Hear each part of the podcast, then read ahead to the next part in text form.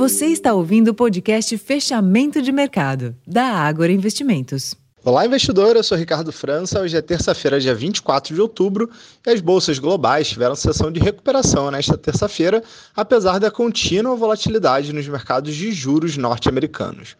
Hoje foi a vez dos investidores avaliarem os dados preliminares dos PMIs, dados de atividade. Na zona do euro, o indicador veio fraco e abaixo das expectativas, reforçando a preocupação sobre o desempenho econômico por lá.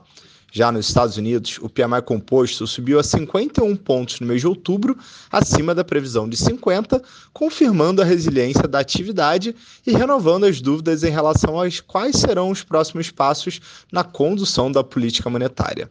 Nas bolsas, entretanto, a boa leitura de alguns balanços corporativos ajudou na performance dos ativos.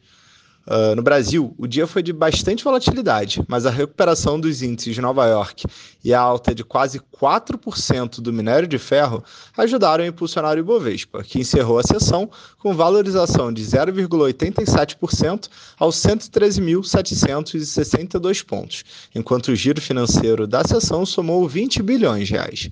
No mercado de câmbio, o dólar encerrou o dia em baixa de 0,5% aos R$ 4,99, enquanto os juros futuros tiveram viés de baixa ao longo da curva termo. Para amanhã, quarta-feira, a agenda de indicadores está mais vazia, mas a agenda corporativa ganha relevância com o início da temporada de resultados do terceiro trimestre de 2023 aqui no Brasil e serão divulgados ainda pela manhã os números da Clabin, Santander, VEG, entre outros. Esses foram os principais destaques dessa terça-feira. Eu vou ficando por aqui. Uma ótima noite e até amanhã.